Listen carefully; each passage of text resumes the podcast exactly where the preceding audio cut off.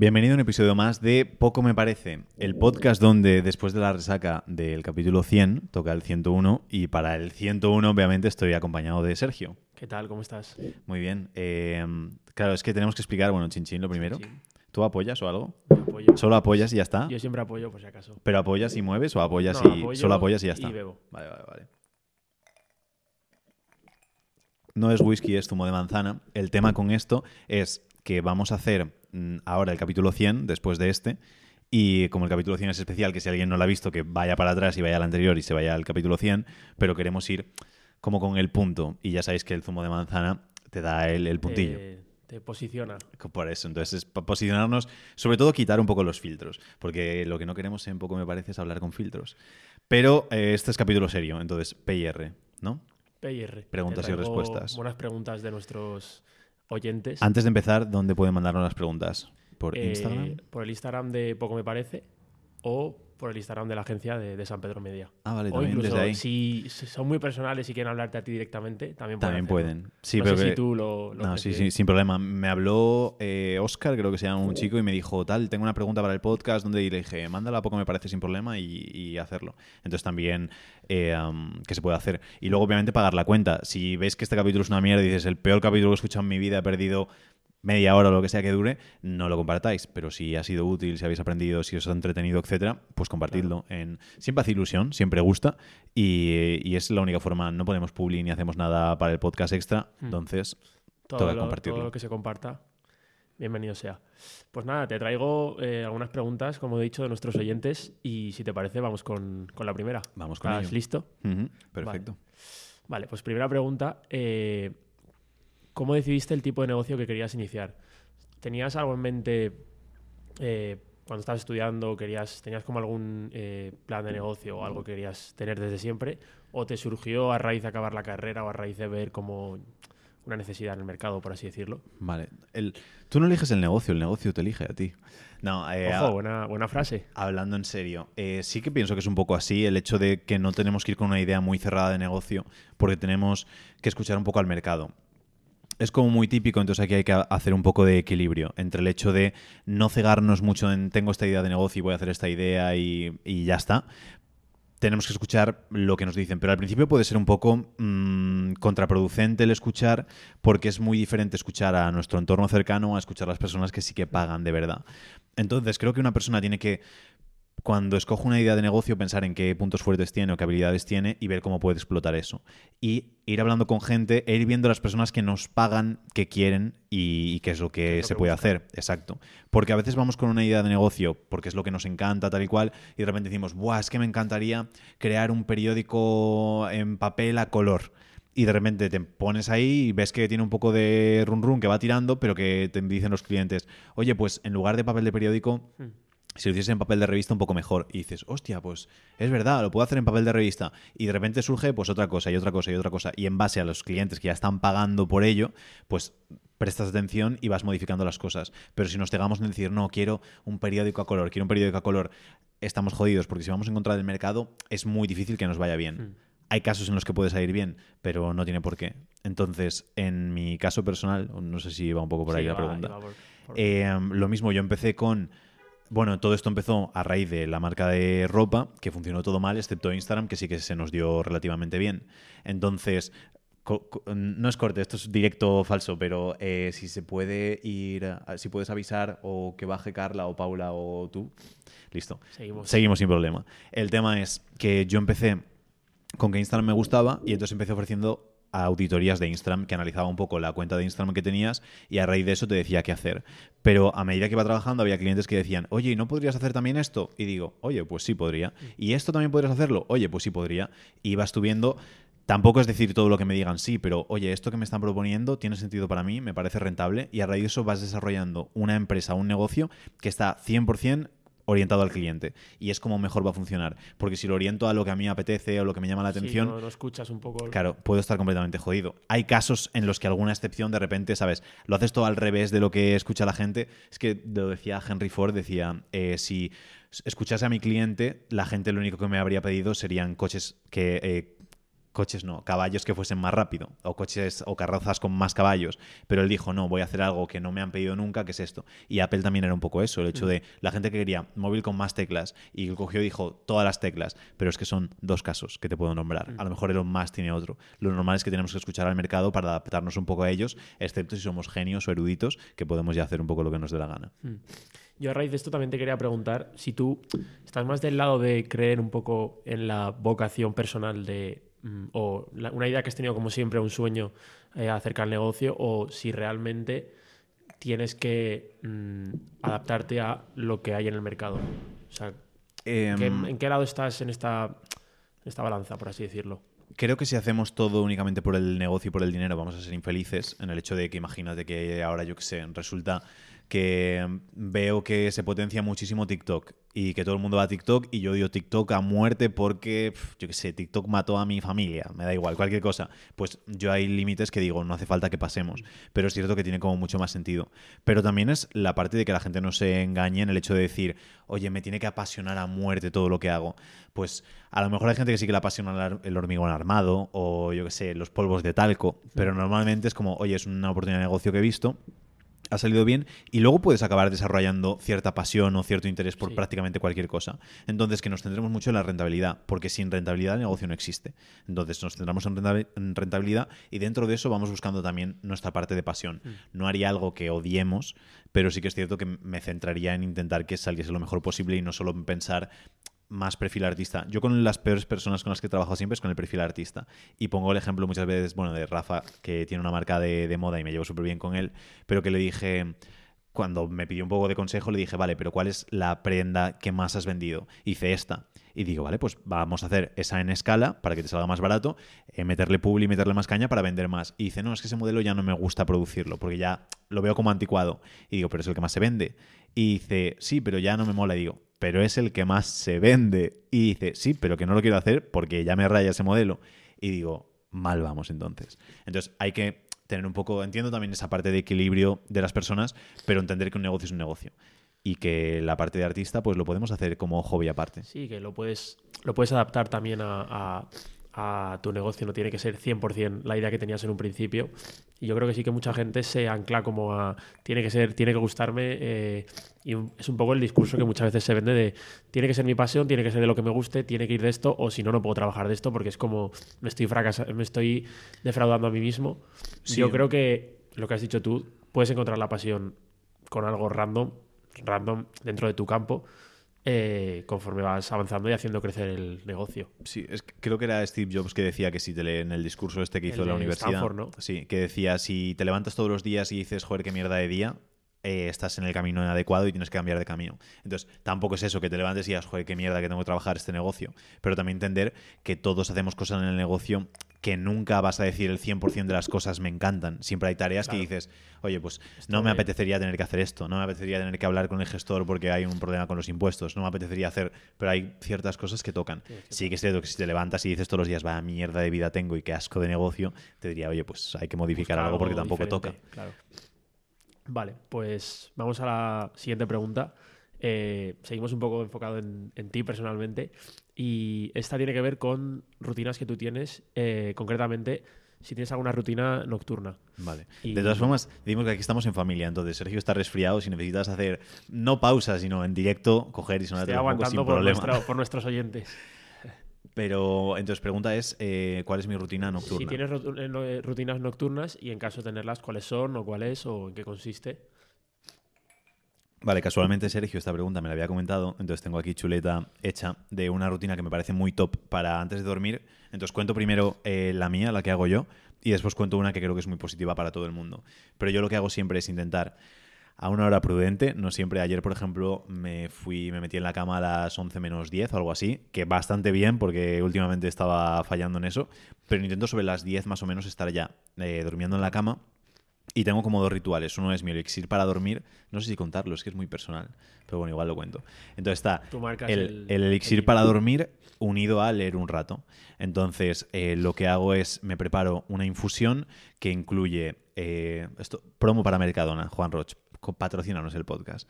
Pero esta infusión eh, agua hirviendo con una bolsita de manzanilla y una bolsita del dormir de Mercadona que viene con mm, Sí, melisa, bla, bla, bla, todo esto como para relajar. Está dulce, está rico, pero además le añado glicina de magnesio.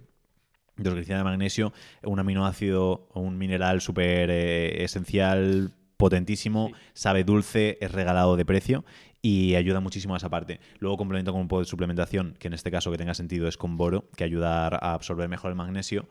Y, em, y eso me lo tomo mientras estoy leyendo. Cuando termino de verme la infusión y me, me he leído unas 10-15 páginas, ya me entra un poquito el sueño, cojo, duermo y es increíble cómo haces el sueño. Entonces, eso es mi método. Sí que es cierto que no siempre lo cumplo y no siempre funciona tan bien, pero es muy bueno. Un método que me gusta mucho, que creo que es de Craig Valentine, y es el método del 10-3-2-1. Entonces, para antes de dormir tenemos que tener en cuenta que 10-3-2-1 son las horas mm, que ubica cada número. Entonces, 10 horas antes de irte a la cama, cortar la cafeína. Nada de tomarte un café a las 9 de la noche, a las 7 de la tarde, cosas así, porque pensamos que no afecta, pero la cafeína tardamos no sé cuántas horas Mucho en en, digerirlo. sí, en, en quitarla del cuerpo. Entonces, 10 horas antes de dormirnos, nada de cafeína. 3 horas antes, no más comida ni no, ni no alcohol. Que esto es algo que yo a veces ah, digo, va, pues me tomo una copita de vino por la noche, de- tal y cual, algo así. de whisky. Pero sí que es cierto, o, o de zumo de manzana como Manzana este, por puede, supuesto. zumo de manzana se puede. Y entonces, eh, tres horas antes ni comida ni, ni alcohol. Porque yo sí que noto, por ejemplo, que yo suelo comer mucho y a veces si no he podido comer durante el día, cojo, me meto una cena de, de rey de España del dormir. medieval y me voy a dormir y te levantas prácticamente con la digestión sin hacer. Te levantas y dices, Dios mío, tengo todavía aquí Sí, sí, sí. lo que sea. Entonces sí que ayuda mucho. Y el alcohol lo mismo. Igual que el hecho de, de beber en general agua. No lo haría tres horas antes, pero una hora antes. Yo lo hago con la infusión, pero voy a junto an- justo antes de dormir y no tengo el problema de, de mear mucho por la noche. Mm. Pero si alguien lo tuviese, que la infusión en vez de hacérsela pues grande como la hago yo, pequeñita. Cortita. Pero sí que hay gente que bebe mucho antes de esto y dice, es que me levanto para, para mear a lo largo de la noche. Eso no es muy positivo porque te rompe el sueño y es un Mm. Sí. poco malo. Entonces, esa parte. Después, dos horas antes, eh, no más trabajo, que también es muy importante, que yo a veces estoy trabajando justo hasta casi antes de dormir y te metes en la cama y estás dándole vueltas Dándole a vueltas, cosas. sí. Entonces, dos horas antes, desconectamos, no existe el trabajo, eh, fluyo a poder ser no con la siguiente cosa, pero con el hecho de libros. Una hora antes, no más pantallas. Entonces, ni televisión, ni móviles, ni tablets, ni nada por el estilo. La luz azul que transmite, aunque ahora tenemos filtros y todas sí, estas cosas, pero también el hecho de eliminarlo una hora antes, quitarnos las pantallas, es buena recomendación. Mm, Leer un libro o demás suele ser mucho más óptimo para descansar mejor. Y luego el cero es el número de veces que tienes que dar al botón de, de posponer alarma, el snooze button, que no hay que hacerlo nunca. Él dice... Te suena, te levantas. Claro, dice siempre que es si le das a posponer la alarma, ya estás como fallándote desde la primera hora de la mañana. Es decir, me voy a levantar a las 6, le doy a posponer, ya te estás fallando nada más levantarte. Entonces, darle cero veces a eso. Y es una técnica con el 10, 3, 2, 1, 0, que es bastante fácil de seguir y que ayuda bastante a dormir bien. Es que para mí el sueño es, Parece que no, pero es lo más Hay importante. gente, es yo creo que no le da mucha importancia al sueño. Y dice, yo con seis horas voy, voy bien. Porque sí que es verdad que yo creo que tardas en notarlo. Y lo vas notando poco a poco, a, a medio o largo plazo. Pero, pero creo que es algo que, la- que hay mucha gente que no le da importancia por circunstancias. No digo que la gente deje de dormir por Mm. adrede, por no hacer nada, pero que hay gente que, yo qué sé, se queda trabajando o sale todas las noches o Sí. casi todas las noches y engancha. Hay, hay gente que duerme de más, pero no suele ser mm, tan normal. Se suele pasar mucho tiempo en la cama, pero no durmiendo, que eso también es como más negativo. O eso, del hecho de despertarte, pero estar una... A mí me pasa mucho, es uno de, los, de las cosas peores que tengo y que me gustaría cambiar, y es el hecho de que me despierto y paso mucho tiempo en la cama a veces, que me levanto eso a las 6, hoy por ejemplo me he despertado a las 6 menos algo, y he salido de la cama a las 6 y 20, porque he cogido el móvil, Sí, he empezado no sé qué, a revisar... Y eso sí que es relativamente negativo, entonces hay que intentar cortarlo, pero obviamente nadie es perfecto. Pero el sueño sí que es muy fundamental, sobre todo cuando alguien sí que tiene carencia de sueño, porque no somos conscientes de lo lentos que estamos mentalmente, de las malas decisiones que tomamos por el hecho de no, no haber descansado bien. Y para mí sueño y sol son de las cosas más importantes para que la vida te vaya bien. Sí, totalmente. Y a raíz de lo que has dicho de que es malo, o sea, hay que desconectar del trabajo antes de. Dos horas antes era. Una, una hora, dos horas, Dos horas antes. antes. Sí que dicen también, en contraposición a esto, que estudiar por la noche es como mejor porque como que te vas a la cama con todos los conocimientos y lo, lo asimilas mejor. No es trabajar, pero, pero es como lo, lo, lo opuesto a lo que has dicho. Y que hay mucha gente que estudia mucho mejor por la noche después de cenar que levantándose antes. Yo toda mi vida he estudiado eh, la misma mañana del examen. Entonces, el- en el instituto me levantaba pues a lo mejor a las 6, 7 de la mañana para poder hacerlo. En la universidad, gracias a Jorge por acompañarme en esas madrugadas de estudio, pero ya no me daba tiempo a estudiar la mañana de antes pronto, entonces a lo mejor iba a la biblioteca a las 2 de la mañana para tener como 6 o 7 Toda horas antes y estar toda esa parte. Pero sí que es cierto que por ley normal lo que decían siempre era eh, parar de estudiar por la noche y luego no estudiar por la mañana ni nada, pero parar, eh, descansar y que absorbas bien con el Sí. conocimiento y demás. Pero sí que es cierto que lo que no interesa es irte a dormir con cosas en la cabeza. Entonces tener como una hora o algo así de, Para de tiempo para desconectar y no tener problemas, asuntos, cosas importantes es, es válido. Eh, igual que leer, por ejemplo, yo leo siempre libros que están relacionados con el trabajo o demás. No leo novelas, pero también es recomendable que sea leer, un poco de- sí, leer más novelas o cosas que no tengan que ver con eso. Es más, creo que incluso es mejor ver una pantalla, verte algo en Netflix que sea completamente random, que desconectes, a estar leyendo algo del trabajo que después me voy a dormir y estoy dándole vueltas a, hostia, esto cómo lo aplico en mi negocio, tal y cual y todo esto.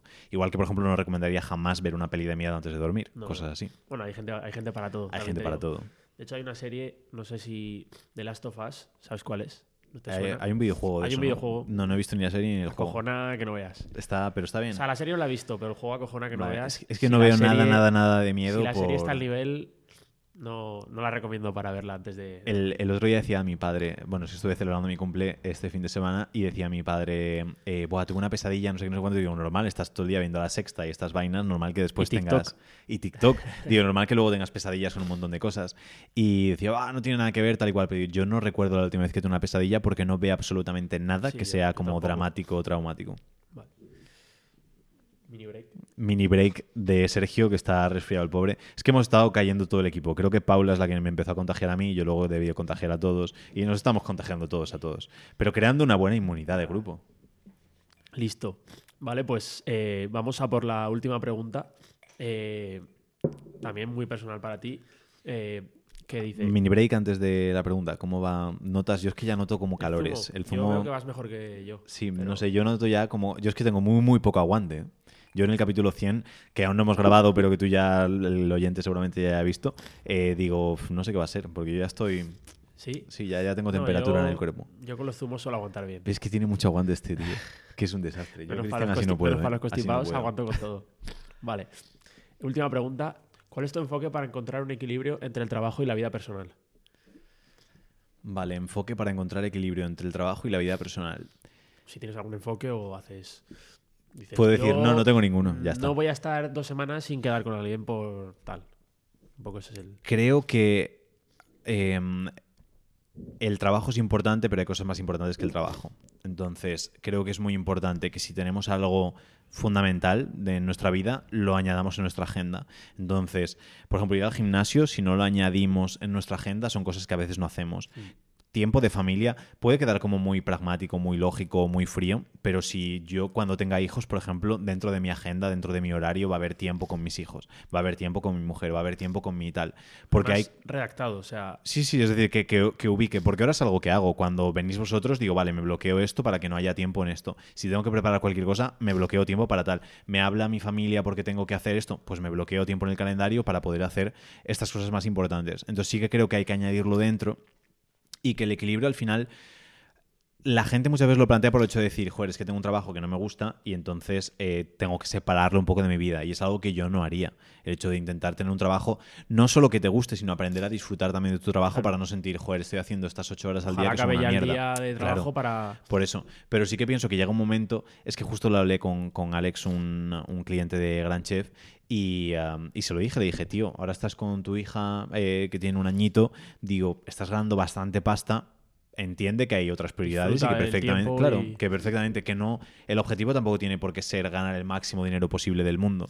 Entonces tenemos que entender, eh, a mí me gusta trabajar, pero me gusta también más vivir. Y hay veces que según el plan que sea, prefiero trabajar respecto a hacer algún plan, pero luego hay veces que digo, oye, pues me apetece. Sé que un fin de semana por ahí me va a costar, lo que sea, 10.000 euros de no trabajar y no hacer y gastar y lo que sea. Pues genial, son cosas que al final tienes que, que Claro. plantearte y decir, asumo que ocurre y listo.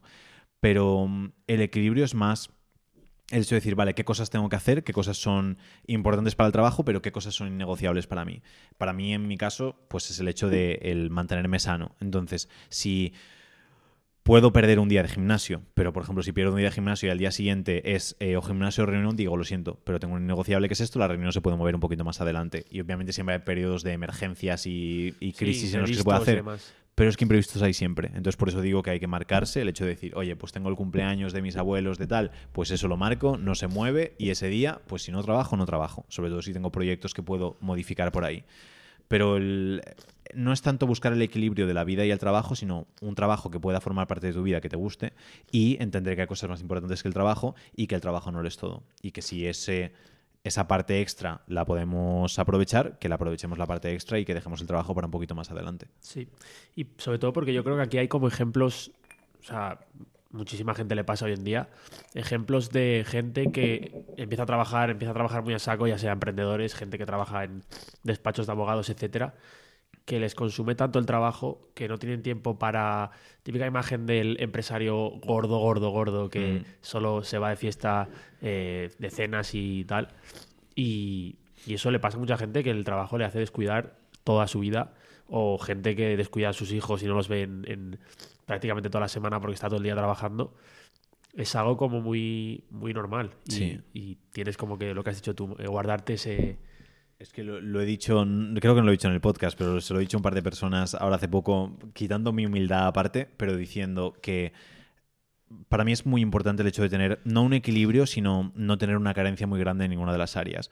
Y se lo decía a alguien el otro día y digo, yo es que no soy el tío de España que más dinero gana, no soy el tío de España que está más fuerte, no soy el tío de España que mejor habla, no soy el tío de España más inteligente, pero si miras en conjunto de todo, considero que estoy muy en el top. Y para mí sería muy triste el hecho de ganar el doble de dinero del que gano, pero estar eh, mal de salud o tener un sobrepeso súper elevado o no ser capaz de, de hablar correctamente o no tener ningún conocimiento de nada. Entonces creo que sí que tenemos que tener, son esos innegociables que te digo de decir, oye, esto sé que 100% lo tengo que tener. Porque hay un dicho que me gusta mucho que es el hecho de el que tiene salud quiere muchas cosas, pero el que no tiene salud solo quiere una. Y la salud para mí es fundamental y ganar el doble de dinero o el triple o el cuádruple, pero levantarme por las mañanas y decir, hostia, me duele todo o no estoy bien o estoy insano, ni loco, lo cambiaba. Totalmente de acuerdo. Eh, pues nada. ¿Esos son las tres? Esas son las tres. Perfecto, pues nos vemos en el siguiente. Nos vemos en el 102. 102.